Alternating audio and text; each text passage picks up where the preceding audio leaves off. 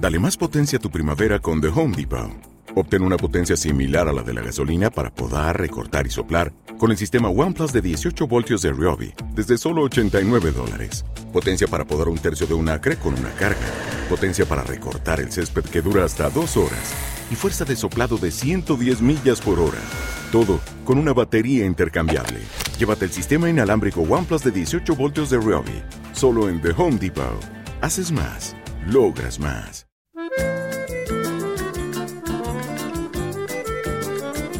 Comenzamos a desandar otra hora por Actualidad Radio, 1020 y 1040 AM, desde Los Cayos hasta West Palm Beach, por internet www.actualidadradio.com. El programa de El Profe Morales.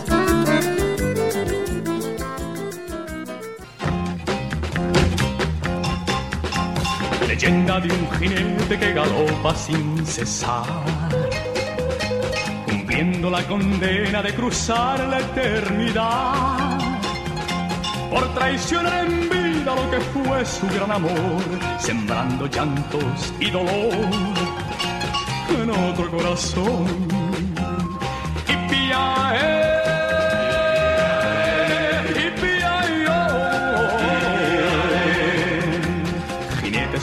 El cielo van y no se detendrán.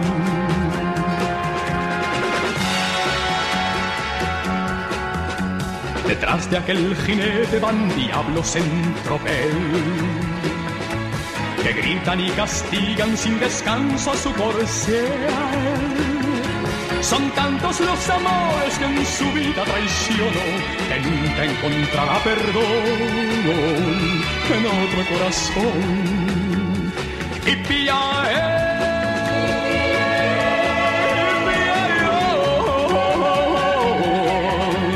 Jinetes por el cielo van y no se detendrán.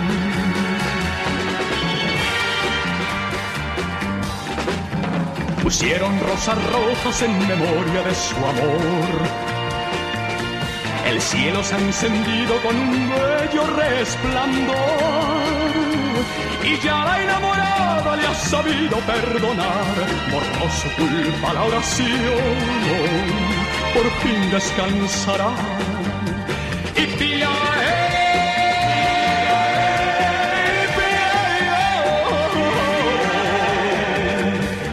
Jinetes por el cielo van y no se detendrán.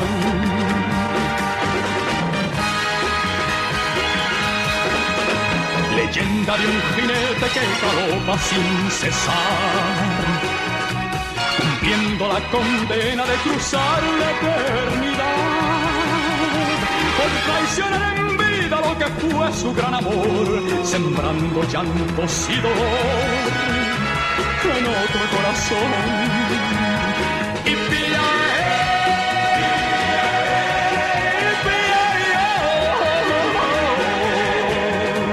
Jinetes por el cielo van y no se detendrán.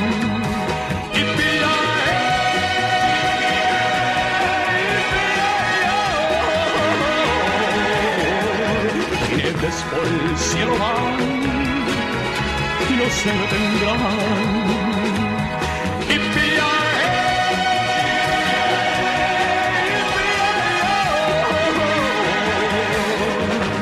Galopan sin poder parar, jamás.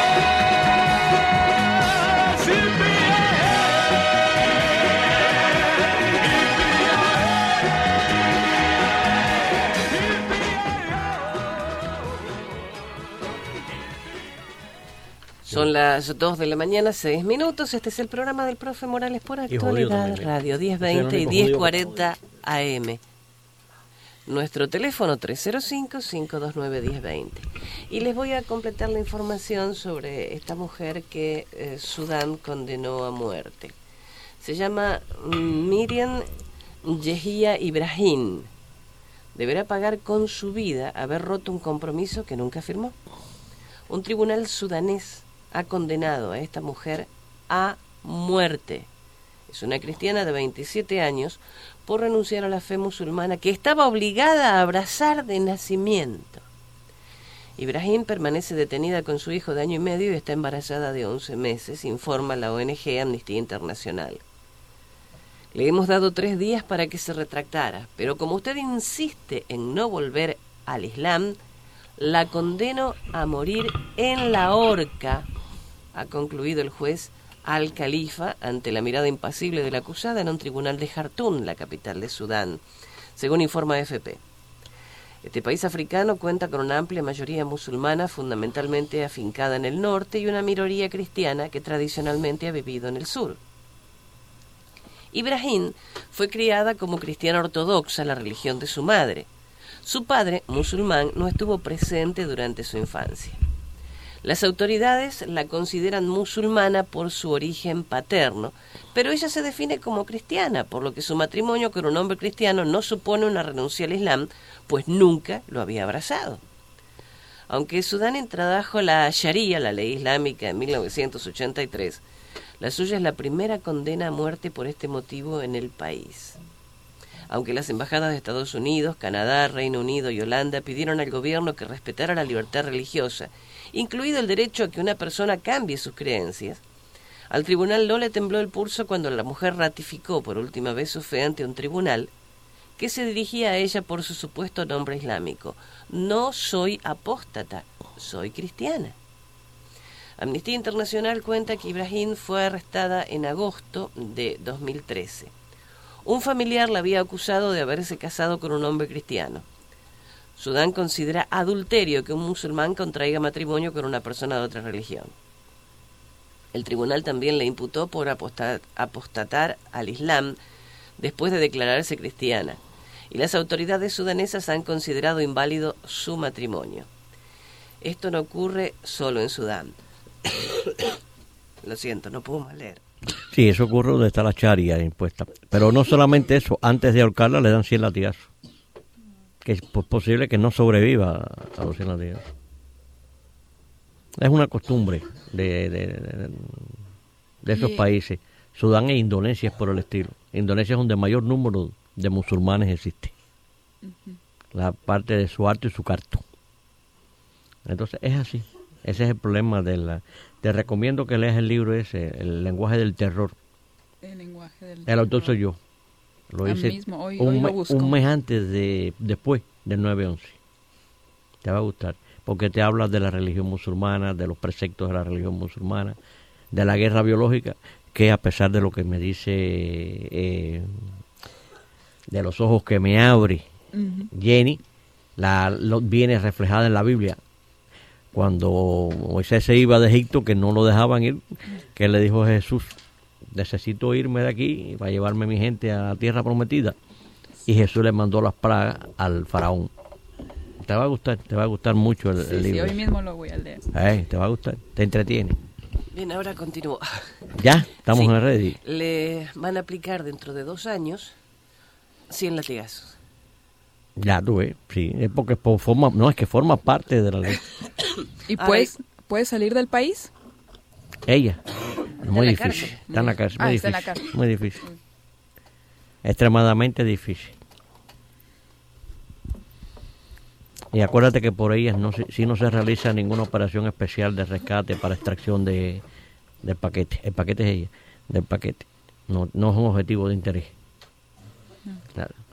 Sí, lo más me da risa porque estamos nosotros buscando siempre o estamos eh, transmitiendo eh, esta Evelina. Esta Evelina, vamos antes de empezar un tema nuevo con Evelina. Evelina, muy buenos días. Buenos días. Emelina. Un beso para todos. Ah, igualmente, Felicitaciones, Mercedes. Gracias. Estás haciendo un enfoque espectacular. Y un beso a mi amiga Jenny. Oye, si tú fueras cubana, yo te mandaba para Guanabacoa. Sí, ahora, ahora está, está yendo por ahí que está tosiendo. Voy por pobrecita, pobrecita.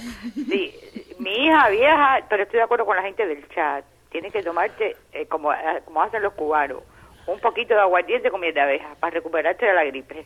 Está claro. Buen consejo. Así hacen los cubanos. Pero la miel que sea buena, que sea buena, que sea buena. Y no tenga mucha azúcar. De caña. De caña, caña. Eh, eh, Alfonso, Dime, no sabía que habías escrito un libro tan interesante. Tengo una pregunta para ti desde la semana pasada, no desde hace ya. Si me la puedes responder, por supuesto. Eh, ¿Qué crees lo que la noticia que hay sobre el presidente Flores de Honduras, el antiguo presidente? Profe, voy por usted y para Mercedes. Y Mercedes, yo pienso, eh, profe, ayúdeme aquí, usted es el maestro en esto. Yo pienso que de verdad nosotros hemos sido injertados de otro planeta. Por eso es que hay la diversidad de religiones. Y ninguna religión o ninguna terminología que acabe con ismo me gusta, porque siempre es dictatorial. Nada que termine en ismo me gusta. Y a mi pueblo de Venezuela, que lo quiero y rezo por esos estudiantes con ese valor, que los admiro mucho, y fuerza, fuerza, mucha fuerza. Si me pueden contestar, pues adelante. ¿Cómo no? Que te conteste el nivel doctor. No, y usted me contesta también por lo que yo dije, no se que haya hablado una barra basada. Ah, quiero aclarar de que este martes voy a estar en el, en el canal 41. ¿A qué hora? A las tres y media de la tarde. a cuatro, cuatro de la tarde. De María Laria. Eh, en el programa de ah, María Laria. Yo lo veo, yo lo veo a veces. ¿Cuál está interesante luego? Eh, así que voy a estar ahí ya saliendo por el canal y ustedes pueden verme y criticarme como siempre. No, no, yo lo, yo lo critico a sola. Ah, claro las orejas. Está bien. Emelina, dime, mijo, con la excepción de Lugo, hasta hoy, hasta hoy, todos los presidentes de América Latina, meten la mano. De una forma o de otra están contaminados por la corrupción. Ya. Ya esa es la mejor respuesta. Y que lo que me dice mi ingeniero de sonido. Acuérdate que es del Salvador. Sí. Eh, es muy triste decir esto, ¿no? Sí, mete la mano. Vamos a, eh, decía, a ver si Jenny el himno que teníamos nosotros de ese de ese argentino que ¿cómo se llama? Enrique Santos Discépolo. Sí, sí, pues, búscalo para sí, nosotros En honor a Melina. Sí.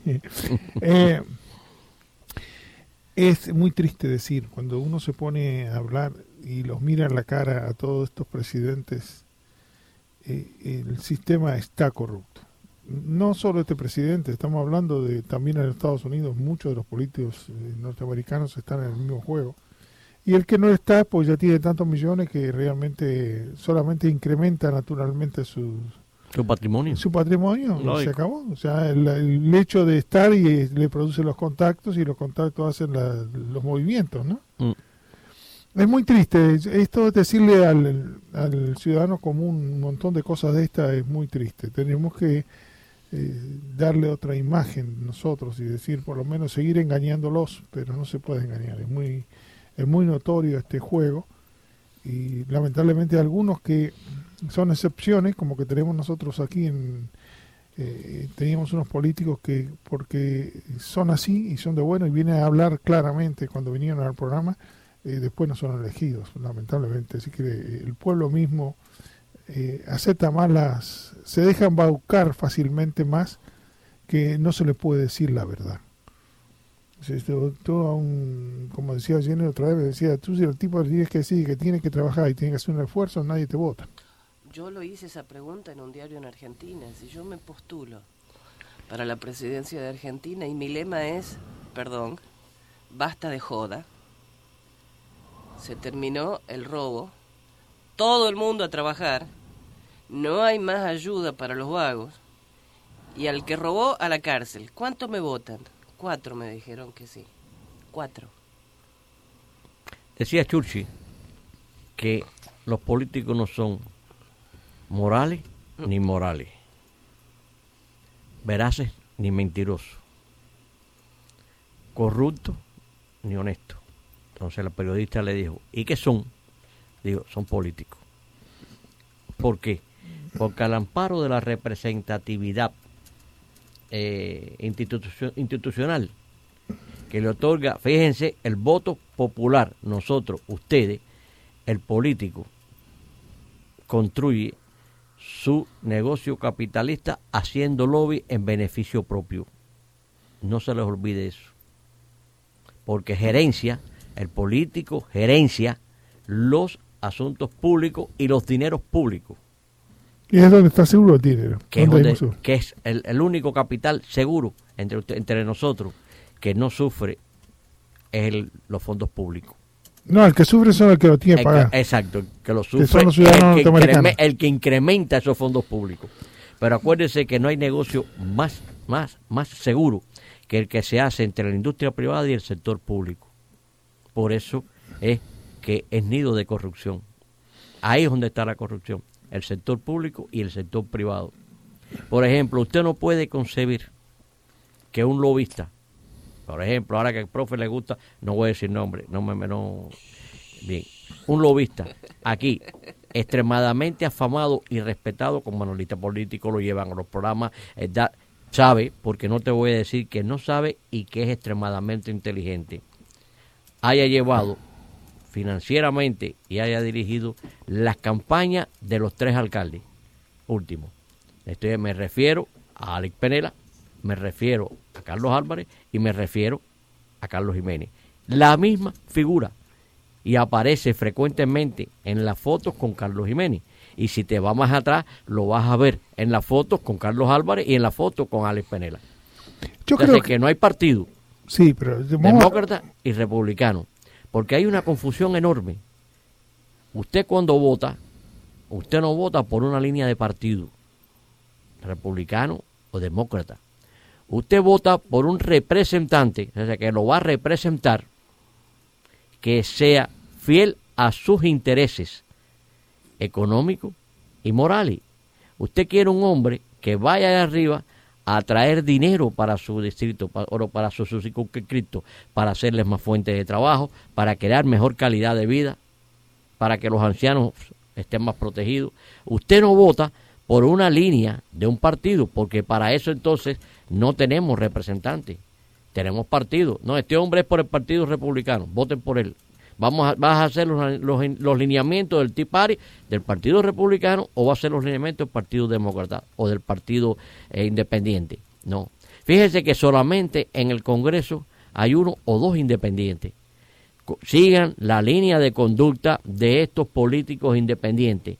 Son gente que, se pueden calificar de verdad de excepcionales porque tienen dinero, son millonarios. Acuérdense que aquí no hay político pobre. Bien, pero son honestos, se preocupan por los intereses de los menos favorecidos y sus, y sus preocupaciones son nacionales más que internacionales. Preocúpense ustedes de un político cuando se preocupa fuera del patio, más que dentro del patio, porque está, está representando a los grandes intereses. Acuérdense que el político representa los grandes intereses que se distribuyen en las zonas de influencia y las zonas económicas cuando se hace una guerra, ¿en virtud de qué razón estamos haciendo una guerra? Vamos a buscar si hay minerales. Nunca se hace para mejorar la población. Miren ver la guerra de Libia, Estado fallido. Miren ver la guerra, la guerra de Irak, Estado fallido. Miren a ver la guerra contra el narcotráfico, Estado fallido. Miren a ver todas las guerras que hemos intervenido, en cual hemos logrado llevarle al pueblo la felicidad. Al contrario, hemos deteriorado la calidad de vida que tenían esas personas antes de nosotros intervenir. Y esto es muy interesante, lo nombraron que en ciertas áreas de petróleo en, en, los, Latinoamérica, cuando llegan las compañías internacionales, hacen rico, o mejor dicho, hacen la condición para los empleados de la compañía. Pero el pueblo que circunscribe a ese lugar que se hace expropiaciones quedan miserables o más miserables que antes porque los que están en la compañía tienen salario dos veces más alto que o tres veces más alto que lo que están en el pueblo y todos los precios suben y esta gente ya no puede ni comprar sus productos de primera necesidad. ¿no es cierto? Quiere, quiere decir que viven en peores condiciones ante un lugar donde quién sabe petróleo o gas o cualquier otra, otro mineral, pero realmente no se preocupa por el pueblo y eso lo marca claramente. Es un tremendo error para mí, pero no le importa a nadie, un tremendo error. Yo creo que eh, ellos saben que al pueblo, a la gente se le engaña muy fácilmente. ¿Cómo saben eso? Y saben que por más que se quejen, nadie les lleva la punta. Profe, porque es que el pueblo vive eh, eh, por, de necesidades. Cualquiera que le prometa. Pero estamos hablando que en este momento los salarios están con la inflación bajísimos y no son capaces de hacer el salario mínimo, que es el que hace el sustento para que la economía funcione. Y realmente se están haciendo eh, los sordos, eh, le hacen los miserables a los jubilados, que son su padre, su madre, su tía, su familia, y tampoco les importa un pepino. Entonces, cuidado, porque cuando a los grandes empresarios o a los políticos no le interesa, llega el momento que la gente explota. Y si no explota, pasa que vienen los sentidos de descomposición social, los robos, eh, las enfermedades y un montón de cosas que de otra manera va eh, destruyendo lo que, quien sabe, en los Estados Unidos se había logrado un poco de que la vida viviera. Yo me acuerdo que el salario hace unos años atrás, tú te alcanzaba a pagar, te alcanzaba a pagar todas tus cosas y realmente con el salario mínimo. En este momento no alcanza nada. Yo creo que dos tienen que trabajar de mujer y el hombre y otro trabajo más para poder solamente mantener los gastos. Porque ha muerto el sueño americano. Claro, vamos tampoco a ser honestos. La tecnología ha matado en parte el sueño americano. ¿Por qué? Porque antiguamente se necesitaba 10, 20 hombres para hacer una línea de producción. Hoy esa línea de producción automatizada se resuelve con uno, dos hombres o dos turnos. Eso también es una realidad. Y si los políticos no se preocupan por preparar las nuevas generaciones en base a lo, cómo va el desarrollo del mundo, oye, muy jodidos estamos. Por eso digo, muy triste ver, y si uno me dijera, como decía al principio, si uno dijeran que es mago, no, no es mago. Si uno ve lo que están haciendo los grandes capitales y están haciendo el gobierno que eh, el que nosotros pagamos, que son nuestros administradores, eh, de administrando un país, me parece que es muy triste el futuro que nos espera, ¿no es cierto? porque cada vez lo van empobreciendo más. Y eso ah, hay que reconocerlo, hay que avivarse antes de tiempo, hay que saber, el, pueblo norteamericano tiene que salir a hablar, tiene todavía el derecho de poder hablar, de escribirle a su presidente, de escribirle a los políticos, de tener muchas, algunas horas libres después de las 5 de la tarde para muchos, y es hora que se preocupen por el país, que se preocupen por su estado, que se preocupen por el lugar donde viven, esto no es Latinoamérica, donde todo se va deteriorando y nadie se queja. Esta es otra forma de vida. Pero por eso el área norteamericana están viviendo en mejores condiciones que las nuestras. Pero usted tiene también un punto de vista que lo ha expresado en múltiples ocasiones y es el siguiente que es muy sencillo. Las nuevas generaciones que nacen aquí, vamos a seguir el, lema, el refrán árabe de que los hijos se parecen más a sus tiempos que a sus padres, se asimilan más a la sociedad estadounidense que los que ya vienen formados en cierta medida de sus países de origen. Eso es una triste realidad. Mire, es verdad, yo le voy a decir una cosa sola, pero ¿qué pasa? Eh, esto para mí es doloroso, pero lo voy a decir, no lo voy a ocultar. La gente que viene de los países, no se entera, los países que están viniendo de distintas áreas son gente programada por el comunismo. ¿Y qué quiere decir o por países totalitarios? ¿Qué quiere decir esto? Fíjese, piénselo un poquitito. El que es totalitario y está enojado con su país porque dice que quiere ser democrático, no viene balanceado en un país que él puede ser comunista o socialista o de derecha o de cualquier otra tendencia, porque él lo elige, el país se lo permite. Cuando usted está en un país totalitario, mentiroso, eh, de todo tipo latinoamericano, usted es comunista o es de la oposición. O, sea, son los extremos. O es oportunista. Claro. el oportunista se lo lleva bien con los dos. Y tiene la doble moral. Claro. Se lleva bien con los dos. Acá hay muchos. Por eso. por eso. Acá lo tenemos acá en el patio. Pero lo que quiero decir es esto, que la gente que viene de Latinoamérica viene mal programada. Claro. Y tendría que saberlo los gobiernos norteamericanos, tendrían que ver los psicólogos norteamericanos, que los que vienen ya grandes, después de los 25, 30 años, ya vienen programados por los países eh, de este tipo de país. Y entonces son gente extrema, o son comunistas o son anticomunistas, pero no hay un balance en sus mentes. Entonces notamos que personas que estén vienen de los comunistas que no les interesa la política. Y si no le interesa la política, no le interesa a los Estados Unidos, ni le interesa Miami, ni le interesa nada. Lo que le interesa es ganar plata y punto. Entonces, ese tipo de gente en una sociedad, cuando es mayoría, la corrompe. No hay una sociedad balanceada. por eso yo valoro que los chicos o los hijos de esta gente, o que hayan nacido aquí, por lo menos puedan desligarse de esa conducta extrema que no nos beneficia a nadie ni hace la evolución de un país. Hay un cuento, profesor, que dice que un, en, un cuento español, que dicen que el muchacho, eh, el padre le dice al muchacho, hijo, vas a América, trata de hacer dinero honradamente. El muchacho le responde, papá, y si honradamente no puedo, la respuesta del padre fue, hijo, haz dinero. Eso es lo que le quiero decir, lo que usted está diciendo.